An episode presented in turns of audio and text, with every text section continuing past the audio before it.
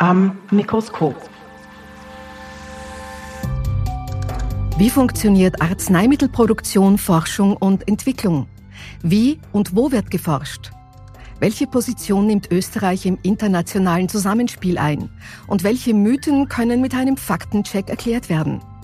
Der Podcast am Mikroskop widmet sich dem Themenkreis pharmazeutische Produktion, Forschung und Entwicklung im Licht der aktuell brisanten Situation. Eine Initiative von Fachverband Chemische Industrie und Forum der forschenden pharmazeutischen Industrie in Österreich. Folge 18. Lieferengpässe bei Medikamenten, Irrwege und Lösungen für die Zukunft. Lieferengpässe bei Medikamenten verunsichern seit einigen Wochen die heimischen Patientinnen und sofort haben sich dazu die verschiedenen Vertreterinnen des Gesundheitswesens zu Wort gemeldet. In der Erklärung der Ursachen und vor allem in der Formulierung von Lösungen gehen die Meinungen aber auseinander. Wie können Engpässe in Zukunft verhindert werden? Welche Einflussfaktoren sind zu berücksichtigen? Und was ist machbar sowie sinnvoll?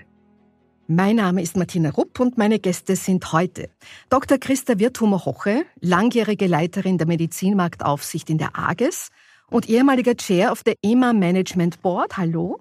Hallo, grüß Gott, danke für die Einladung. Sehr gerne. Susanne Arkens-Reck, MSc General Manager von Roche Austria. Freue mich da zu sein. Und Dr. Wolfgang Andiel, Sondo Head External Affairs und Market Access und Präsident des österreichischen Generikaverbandes. Schön, dass Sie da sind. Hallo und auch danke für die Einladung. Ein großes Thema, das wir haben. Frau Dr. Wirthumer-Hoche, wie viele Arzneimittel von rund 16.800 in Österreich zugelassenen oder registrierten Humanarzneispecialitäten sind derzeit nicht oder nur eingeschränkt verfügbar? Um welche Medikamentengruppen geht es dabei? Ja, ich habe heute noch in unserem Vertriebseinschränkungsregister nachgesehen. Derzeit sind 614 Produkte nicht oder nur eingeschränkt äh, lieferbar. Äh, ich muss sagen, dass leider die Anzahl noch immer steigt. Vor Weihnachten waren es etwa um 100 Arzneimittel weniger, die nicht lieferbar waren. Und wie gesagt, die Frage, äh, welche Arzneigruppen sind es vor allem, die nicht lieferbar sind, muss ich sagen, im Moment äh, sind es vor allem aus der Gruppe der Antiinfektiva. Das heißt, die Antibiotika Antibiotika sind derzeit nicht vollkommen lieferbar. An der zweiten Stelle sind es die Produkte, die vor allem äh, das Nervensystem betreffen, also Schmerzmedikamente, äh, Arzneimittel mit dämpfender Wirkung. Und an dritter Stelle sind es Arzneimittel, die das kardiovaskuläre System betreffen, also da vor allem äh, Arzneimittel zur Regulierung des Bluthochdrucks. Also sehr, sehr wichtige, vielgenommene Medikamente. ja, Österreich. aber ich muss sagen, dass wir Gott sei Dank noch keinen wirklichen Versorgungsengpass haben, sondern wir haben Lieferengpässe mit diesen genannten Arzneimitteln und es ist noch immer die Möglichkeit, mit anderen ähm, Arzneimitteln zu substituieren. Das ist die Aufgabe des behandelnden Arztes, der behandelnden Ärztin, dann ein geeignetes Arzneimittel zu finden. Ist es jetzt tatsächlich ein aktuelles Problem, weil Sie gesagt haben, vor Weihnachten war es noch nicht so schlimm, durch die Triple-Infektionswelle des Winters, des Ausklingenden? Oder hat sich das über die letzten Jahre aufgebaut, wie manche Marktforscher diagnostizieren? Es trifft eigentlich beides zu. Auf der einen Seite hat die Anzahl der Lieferengpässe in den letzten zehn Jahren wirklich äh, drastisch zugenommen, dass wir jetzt sagen müssen, es ist ein Problem, mit dem wir uns massivst auseinandersetzen müssen. Das tun wir aber auch bereits seit Jahren, dass wir nach Maßnahmen suchen, die wir national ergreifen können. Nur ist es nicht nur ein nationales Problem, es ist eigentlich ein globales Problem, das weltweit Probleme verursacht. Verschiedene Ursachen. Es kommt dann auf der einen Seite eben heuer diese starke Infektionswelle natürlich auch zum Tragen, denn vor einem Jahr etwa hatten wir noch die sogenannten Social Distancing Maßnahmen, dadurch gab es wesentlich weniger Infektionen. Und heuer hat das aber voll uns getroffen, dass es eben eine hohe Anzahl an Infektionen gibt, eine hohe Anzahl an Patientinnen gibt. Weiter sind die Gründe für die Lieferengpässe, dass es vermehrt aufgrund des Kostendrucks Drucks eine Verlagerung der Produktion in den Richtung Osten gibt, also vor allem nach Indien und China. Da werden vor allem die Startmaterialien produziert. Da möchte ich speziell die Wirkstoffe nennen. Und wenn ein Wirkstoff nicht produziert werden kann und es kommt auch immer mehr zu einer Monopolisierung, das heißt, dass nur ein oder wenige Hersteller einen bestimmten Wirkstoff produzieren Wenn der Probleme bei der Produktion hat, dann merkt man das natürlich weltweit, so wie es derzeit auf dem Gebiet der Antibiotika, speziell mit Amoxicillin, der Fall ist. Möchten die anderen Diskussionsteilnehmer, Teilnehmerinnen vielleicht noch äh, was dazu sagen? Ja, sehr gerne. Ich glaube, es ist äh, sehr gut ausgeführt worden von der Frau Dr. Tamahoche. Ähm, um ein medizinisches Bild zu verwenden, was wir jetzt sehen, ist der akute Ausbruch einer schon seit vielen Jahren chronischen Erkrankung im Arzneimittelversorgungssystem, ähm, der vor allem deshalb verursacht wurde, weil äh, wir auf der Produktionsseite äh, sukzessiv steigende Kosten haben, auch steigende Anforderungen natürlich an Arzneimittel und an die Arzneimittelproduktion Umgekehrt aber in den Gesundheitssystemen in Europa, nicht nur, aber jetzt äh, reden wir hier von Europa, äh, permanent sinkende Preise haben. Grundsätzlich äh, ist es ja so, dass die patentfreien Medikamente durch Senkung der Kosten jene Mittel freimachen sollen, die den Zugang der Patientinnen und Patienten zur Innovation ermöglichen. Diese Aufgabe haben Sie über die letzten zwei Jahrzehnte eigentlich hervorragend erfüllt. Nur haben wir jetzt eben eine Untergrenze erreicht. Und das Zweite, was dazu kommt, ist, dass wir, und das wurde ausgeführt, das muss ich nicht wiederholen, äh, ja erwartet haben, dass Infektionszahlen steigen. Und wir aber vor der Situation stehen, dass äh, wir als Produzenten unter Vollauslast produzieren müssen, um dem Kostendruck äh, in irgendeiner Form zu begegnen. Das heißt, die Kapazitätsreserven, die wir haben, sind überschaubar und lassen sich auch nicht von heute auf morgen anheben. Und selbst wenn man es täte, sind Investitionen in verbesserte Produktionseffizienz äh, und in Steigerung der Produktionskapazität derzeit kein positiver Geschäftsfall.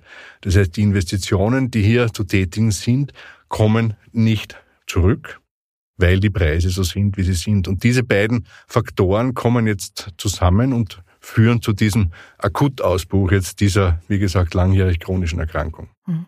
Danke, Herr Dr. Andil. Äh, Frau Erkens-Reck, möchten Sie Ihren, Ihren Blickpunkt dazu noch erläutern? Ja, ich denke, grundlegend sind wir alle drei hier äh, Partner mit dem Gesundheitssystem Österreich, um alle Patientinnen und Patienten stets vollumfänglich mit den Medikamenten zu versorgen, die sie brauchen. Ähm, und ich denke, wir haben schon gehört, äh, hier die Ursachen sind komplex und äh, sind gerade im Bereich von Lieferketten haben sie viele Ursachen. Und gleichzeitig muss man sagen, bei den innovativen Arzneimitteln ist die Versorgungslage sehr gut. Die größten Herausforderungen sehen wir bei den patentfreien Wirkstoffen. Und äh, wie es hier schon richtig gesagt wurde, da ist auch die überbordende Preisspirale durch die über viele, viele Jahre, die zu einem enormen Druck führt. Ich glaube, diese Fehler muss man sich jetzt genau anschauen und diese Effekte. Und man sollte aufpassen, dass man diese Fehler jetzt nicht auch im innovativen Bereich wiederholt. Also alles wird teurer in unserem Alltag, wie wir im Moment leidvoll erfahren, aber die Medikamente dürfen nicht teurer werden. Kann ich das so zusammenfassen, laienhaft ausgedrückt? Genau. Es wurden von politischer Seite und Interessensvertretungen sehr schnell Lösungen ins Spiel gebracht, also Verlagerung der Produktion nach Europa und sogar nach Österreich. Aufbau von Notfalllagern, dazu vielleicht dann noch später, Erhöhung der Preise für Medikamente, Sie haben das schon angedeutet, äh, vielleicht kommen wir darum nicht herum aus Ihrer Sicht, Verbot von Parallelexporten, um nur einige zu nennen, ähm, aber es sieht so aus, als gäbe es keine simple, eindimensionale Lösung. Wie stehen Sie dazu? Äh, vielleicht den wichtigsten Punkt zuerst. Ich gebe Ihnen vollkommen recht, das ist keine einfache eindimensionale Lösung, weil sonst hätten wir die Lösung schon ergriffen und implementiert. Äh, es muss ein Bündel von Maßnahmen getroffen werden. Sie haben erwähnt, dass das politische Ziel ist, Produktion wieder nach äh, Europa, nach Österreich zu bekommen.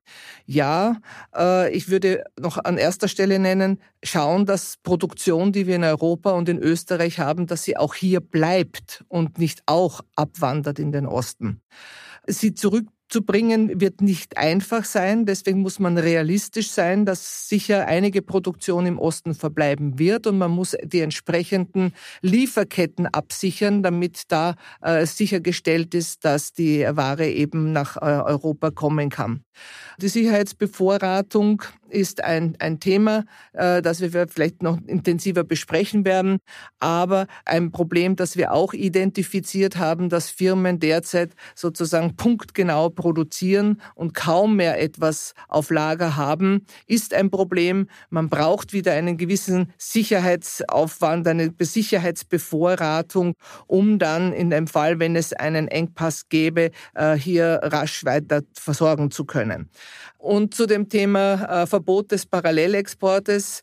Äh, ja, ich sehe, dass es in einer Situation, wo es ein, Problem mit der Versorgung gibt, sollte man dieses dieses, diesen Handel, Parallelexport, Parallelimport verbieten, denn es könnte sonst dazu führen, dass Länder, die noch ein niedrigeres Preisniveau haben als äh, zum Beispiel in Österreich, dass aus diesen Ländern Ware komplett exportiert wird in Länder, die äh, ein höherpreisiges Niveau haben und das würde dann dazu führen, dass diese Länder überhaupt keine Arzneimittel dieser Art mehr haben. Und wir haben das jetzt bei den Antibiotika Antibiotika gesehen. Bulgarien und Rumänien waren Länder, die kein Amoxicillin mehr hatten, weil alles exportiert wurde. In Österreich ist das gesetzlich geregelt, oder?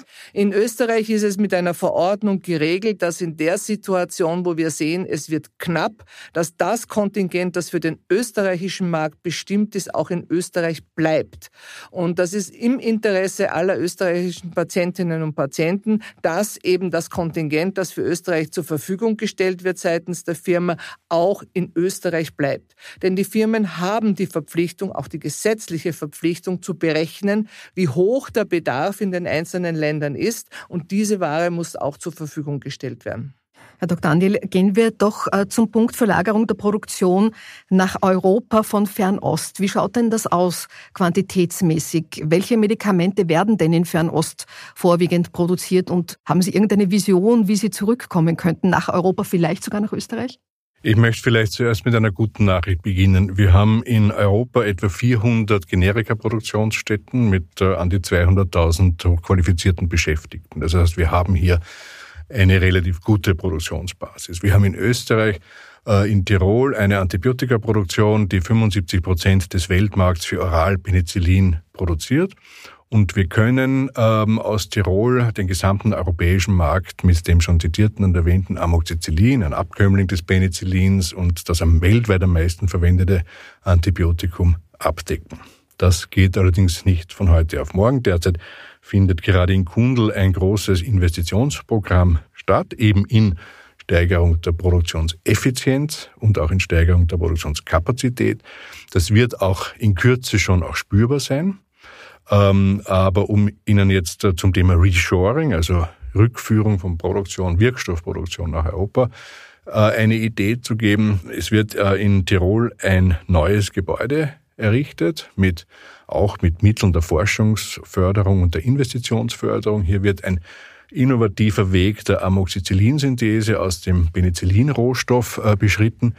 In Kundl sind Spezialisten, die das sehr, sehr gut können die brauchen dreieinhalb Jahre vom Spatenstich bis zur Produktion. Und Klingt Sie, lang, ist es aber in Wirklichkeit nicht so sehr. Es geht noch länger. Also wenn Sie heute äh, eine Penicillin-Rohstoffproduktion irgendwo auf die grüne Wiese stellen, äh, können Sie mit zehn Jahre plus rechnen, bis hier äh, Ware vom Band geht.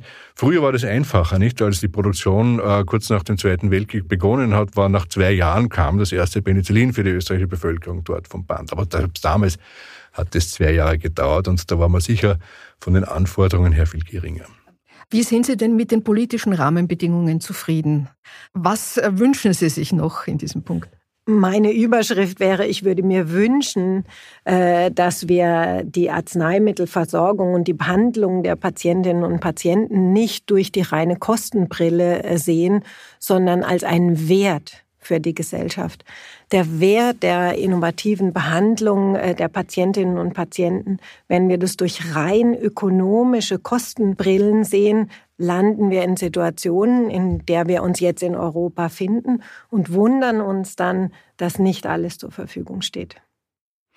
Ich möchte gerne ergänzen zu den Rahmenbedingungen. Ich glaube, wir haben in Österreich grundsätzlich ein gutes Programm der Standortförderung und noch einmal die Stichworte Forschungsförderung, Forschungsprämie, Investitionsförderung, das sehr gut funktioniert. Es gibt auch Mittel aus europäischen Töpfen, die man äh, hier über die entsprechenden Antragsverfahren lukrieren kann. Was wir aber ganz dringend brauchen, ist das, was die Industrie als integrierte Standortpolitik bezeichnet, nämlich auch die Seite des Marktzugangs zu berücksichtigen. Das betrifft selbstverständlich den Zugang der Patienten zu neuen Therapien, betrifft aber auch die Patienten und den Zugang zur Versorgung mit den etablierten äh, Medikamenten. Eine Zahl, 90 Prozent der in Österreich abgegebenen Arzneimittel an die Patienten im niedergelassenen Bereich, also durch die öffentliche Apotheke, stammen aus dem patentfreien Segment. Das ist also ein enormes Volumen und ein enormer Versorgungsauftrag an die Industrie und Versorgungsverantwortung. Und dazu benötigt man aber Rahmenbedingungen. Die integrierte Standortpolitik zielt genau darauf ab, dass an beiden Enden High-End Innovation, Low-End Basisversorgung, Grundversorgung der Bevölkerung, nachhaltig finanzierbare und finanzierte Rahmenbedingungen herrschen. Das ist ganz wichtig. Ja, ich möchte hier nochmal ein Echo draufsetzen. Ich glaube, das trifft den Kern. Integrierte Standortpolitik darf nicht nur Förderung äh, für Standort, Förderung für Forschung bedeuten, sondern muss auch bedeuten, dass man aus einer Hand auch die Versorgung der Patientinnen und Patienten mit betrachtet. Es kann nicht sein, dass wir fördern wollen, wenn es um Forschung und Produktion geht, aber sobald ein Produkt auf den Markt kommt, wollen wir es eigentlich am liebsten nicht haben und wenn nur zu den geringsten Kosten. Und da sind wir jetzt äh, endgültig bei den Preisen. Äh, von der Pharmaindustrie werden ja da und dort höhere Preise gefordert. Man denkt, es könnte helfen. Kann es helfen? Wenn ja, wie und warum? Also es hilft dann mittelfristig, wenn wir mit den Arzneimittelpreisen einen niedrigen oder zu niedrigen Bereich erreicht haben. Wenn Sie sich überlegen, dass wenn Sie in Wien ins Kaffeehaus gehen, also Sie haben schon Glück, wenn Sie um 3,50 an verlängerten bekommen. Meistens kostet er 3,80. Das ist aber sehr verlängert dann. Äh, und, und in bestimmten Kaffeehäusern können Sie auch sogar 5,50 dafür bezahlen. Da kriegen Sie heute schon eineinhalb Monatstherapien ein, mit einem Herz-Kreislauf-Medikament. Und diese Relation ist einfach äh, klar, dass das nicht nachhaltig ist.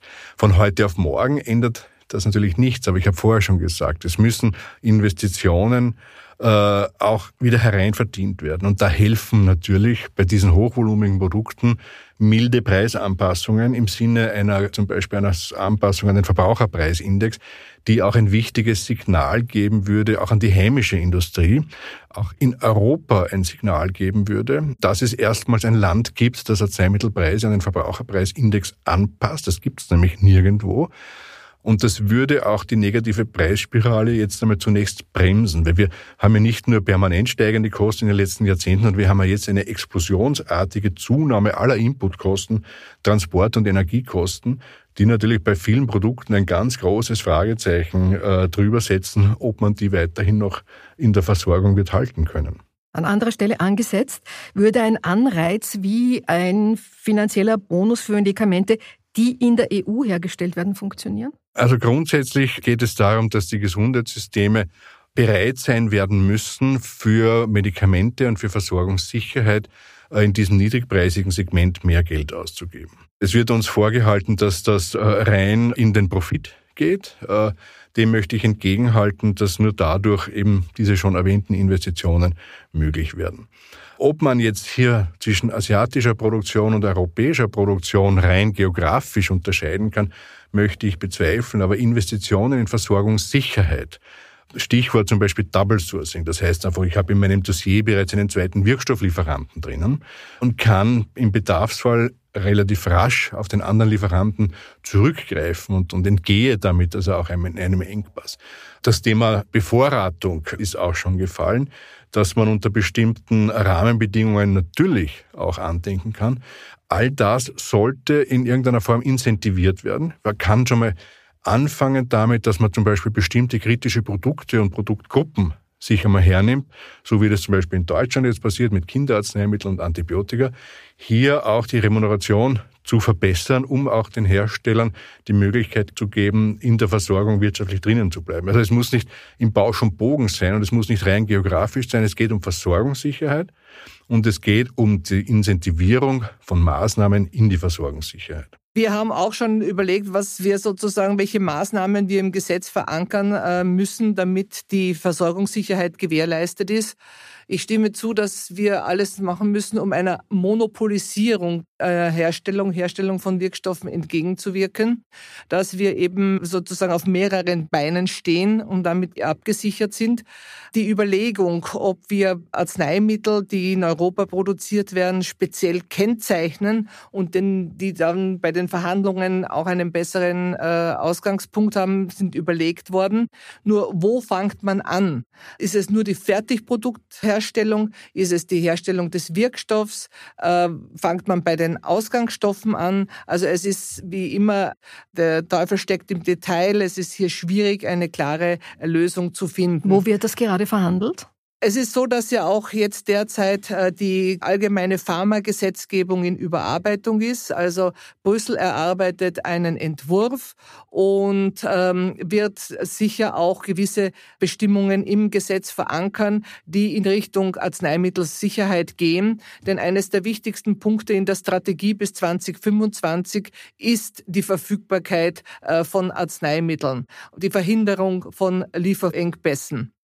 Und daher, diese, dieser Entwurf wird äh, demnächst äh, publiziert werden. Wir erwarten ihn Ende März und bin auch schon sehr neugierig, was äh, von den Vorschlägen, die wir im Vorfeld diskutiert haben auf europäischer Ebene, jetzt wirklich dann einen Niederschlag in dem Gesetzesentwurf äh, gefunden hat.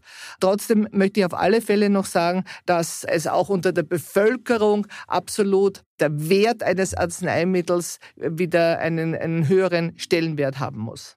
Dem möchte ich mich anschließen. Ich glaube, der zentrale Punkt ist, den Wert des Arzneimittels wieder in den Vordergrund zu stellen.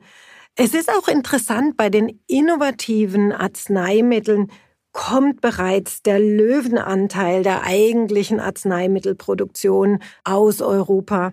Und wie Christa Werthoma-Hoche bereits angesprochen hat, die Herstellung ist natürlich komplex.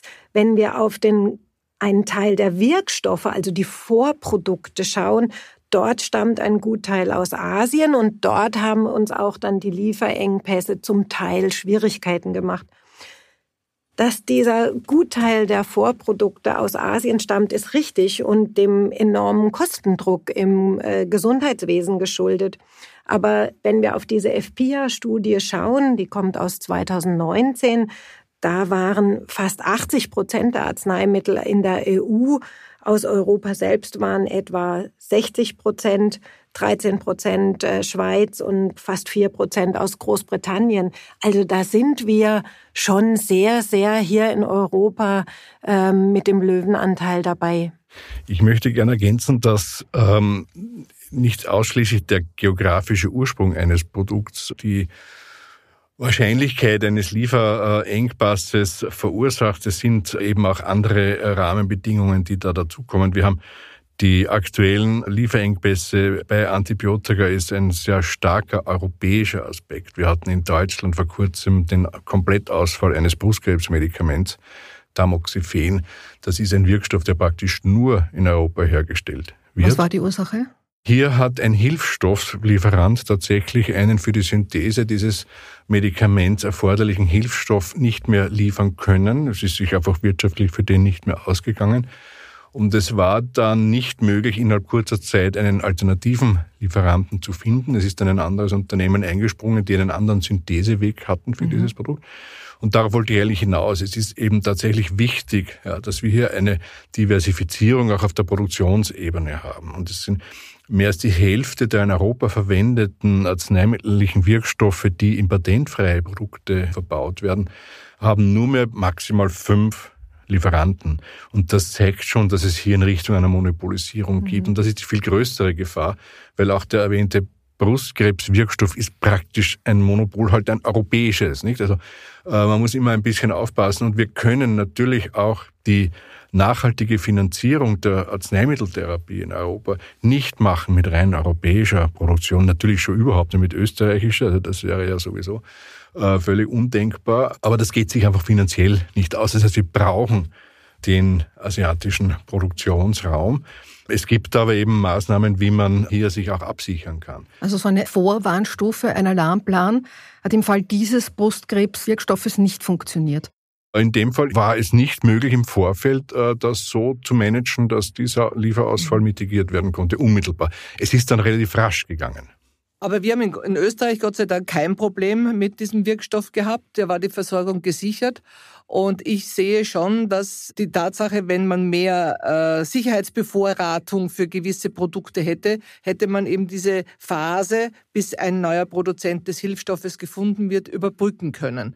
Deswegen die Thematik der Sicherheitsbevorratung muss weiter diskutiert werden. Und es gibt auch gute Beispiele in Europa, dass es äh, Länder mit verpflichtenden äh, Lagerkapazitäten für bestimmte Produkte gibt, die eben Arzneimittellieferengpässe entweder gar nicht spüren oder erst später spüren. Also diese sogenannten Krisenlager.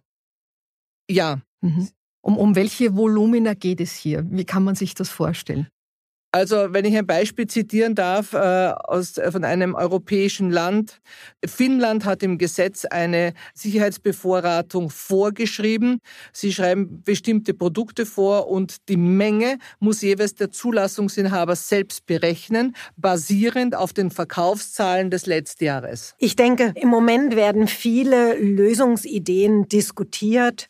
Vorratslager in jedem Land, wo ich zu bedenken geben möchte, der Vorrat im einen Land hilft dem Patienten im anderen Land nicht. Produktion wieder in nach Europa verlagern, auch äh, Rohstoffe aus Europa. Ähm, gleichzeitig, sobald wir dann über die entsprechenden höheren Kosten, die daraus resultieren, sprechen, ist die Diskussion sehr schnell beendet. Vielleicht sollten wir schon trotzdem auch einen Blick noch einmal auf das machen, was wir schon haben. Wir haben ja zum Beispiel das Vertriebseinschränkungsregister, wo also auch alle diese Daten herkommen. Dieses äh, Vertriebseinschränkungsregister, das die Behörde führt, ist tagaktuell und kann auch tagaktuell zum Beispiel von den Verschreibern abgerufen werden. Hier stehen wir derzeit bei etwa 50 Prozent der Ärzte, die diese Tagesaktualität auch in ihrer Verordnungssoftware finden können und sehen können.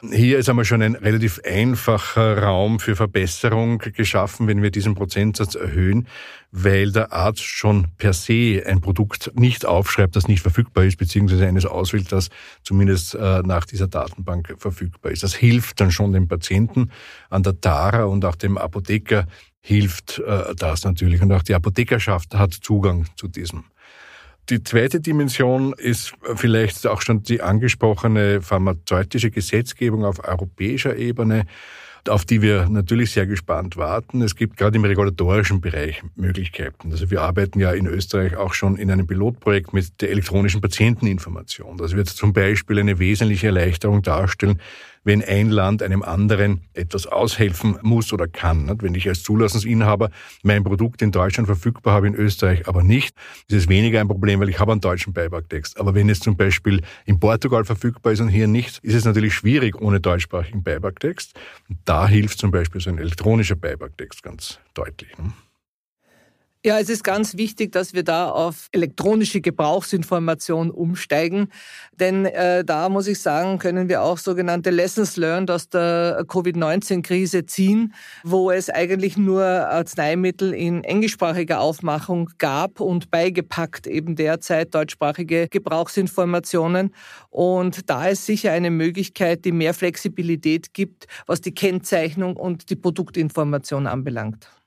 Ja, und ich glaube, da sind wir bei einem weiteren Schlüsselthema, das uns helfen kann, die vollumfängliche und frühzeitige Versorgung von Patientinnen sicherzustellen. Da sind wir bei der Digitalisierung im Gesundheitswesen wo ähm, wir in Österreich noch viel Potenzial nach vorne haben. Der digitale Beipackzettel wäre ein wichtiger Schritt. Und ich glaube, es gibt noch eine Reihe andere Themen, Wir sollten aufpassen, was wir bei den Lösungsideen zu den Versorgungsengpässen, die wir erlebt haben, nicht das Kind mit dem Bade ausschütten und weitere bürokratische und prozessuale Hürden einbauen in bestehende Prozesse und sie dann dadurch gut gemeint, aber nichtsdestotrotz weiter äh, erschweren und verlangsamen. Wir können heute stolz sein, dass Österreich eine sehr gute Versorgung hat, ein sehr innovatives Gesundheitssystem. Äh, Patientinnen und Patienten von, können von neuen, besseren Versorgungsmethoden, Behandlungsmethoden profitieren. Und hier sollten wir alle zusammenarbeiten, dass auch weiterhin innovative Substanzen frühzeitig und vollumfänglich zur Verfügung stehen. Und da sehe ich schon wenn wir immer noch was und noch was und noch was einbauen wollen, dass die bürokratischen Hürden höher werden können, wenn der Preisdruck im Vordergrund steht, dass wir dann am Schluss einfach den Patienten aus den Augen verlieren.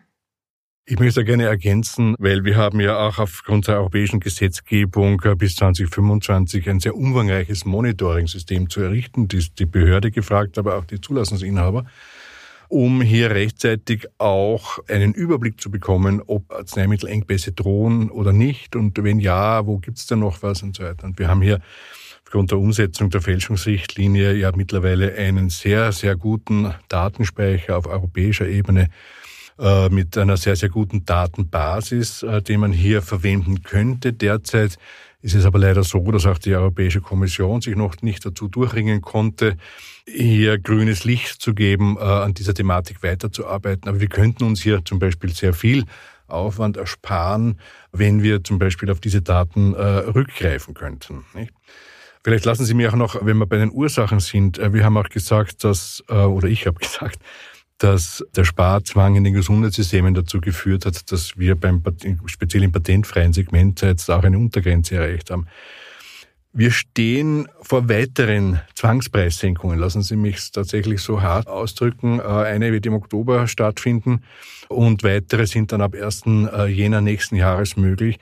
Das wird dazu führen, dass versorgungskritische Arzneimittel noch stärker gefährdet werden. Also wenn das so umgesetzt äh, wird, wie das heute in der gesetzlichen Grundlage so besteht, dann muss man sagen, kann man durchaus dunkelgrau auch wieder sehen für die nächste Wintersaison. Und es ist komplett unnötig, das zu machen. Wir haben fast die Hälfte der Medikamente, die abgegeben werden an den Patienten, zahlt sich der Patient ohnehin selbst mit der Rezeptgebühr. Wenn man jetzt einmal von den Patienten, die Rezeptgebühr befreit sind, absieht, wo die Sozialversicherung die Kosten übernimmt, ist das ein Löwenanteil von Medikamenten, die überhaupt nicht zulasten des Gesundheitssystems äh, gehen. Und es wäre sehr wichtig, gerade in diesem Versorgungsbereich aufzupassen, nicht noch weiter auf die Preisschraube zu drücken. Als Schlussfrage an Frau Dr. Wirthumer Hoche, wie sehen Sie den kommenden Winter? Ich hoffe, wir haben alle aus der Situation, mit der wir heuer konfrontiert waren, gelernt und dass es im kommenden Winter weniger Lieferschwierigkeiten mit dem einen oder anderen Medikament gibt und auch, dass äh, die Bevölkerung sich dessen bewusst wird, wie wichtig auch eine Influenza-Impfung ist, weil da hat Österreich auch noch einen ziemlichen Nachholbedarf, was das anbelangt. Die Durchimpfungsraten heuer waren wieder sehr niedrig, was die saisonale Grippeimpfung anbelangt. Und wir haben ja heuer die Zahlen gehört, wie viele Personen erkrankt sind an der Grippe. Frau Erkensreck, ganz zum Schluss. Ja, ich glaube, wir müssen den Wert der Behandlung der Patientinnen und Patienten wieder mehr in den Vordergrund bringen. Eine rein ökonomisierte Preisspirale schadet der Versorgung von Menschen in Österreich. Wir tun derzeit alles, um die Antibiotikaversorgung sicherzustellen. Das wird auch gelingen. Wir werden auch über den Sommer mehr Antibiotika haben, als wir nötig haben. Und wir können uns sogar mit Lageraufbau beschäftigen für Notvorräte. Und wir werden in dem Sektor der nächsten Saison voraussichtlich keine Probleme mehr haben. Aber was erzählen Sie einem Diabetespatienten, wenn er kein Metformin bekommt? Was erzählen Sie einer Brustkrebspatientin, wenn sie kein Tamoxifen bekommt? Das sind alles Themen. Das heißt, das ist nicht weg, nur weil wir dann die Antibiotika haben. Es gibt ganz viele andere Medikamente, die weiterhin gefährdet sind. Und darauf müssen wir auch ein Augenmerk haben. Dann danke ich Ihnen ganz, ganz herzlich, dass Sie da waren. Alles Gute für Ihre Arbeit. Dankeschön. Danke. Am Mikroskop finden Sie dort, wo Sie Ihre Podcasts hören und unter www.chemiereport.at slash am Mikroskop.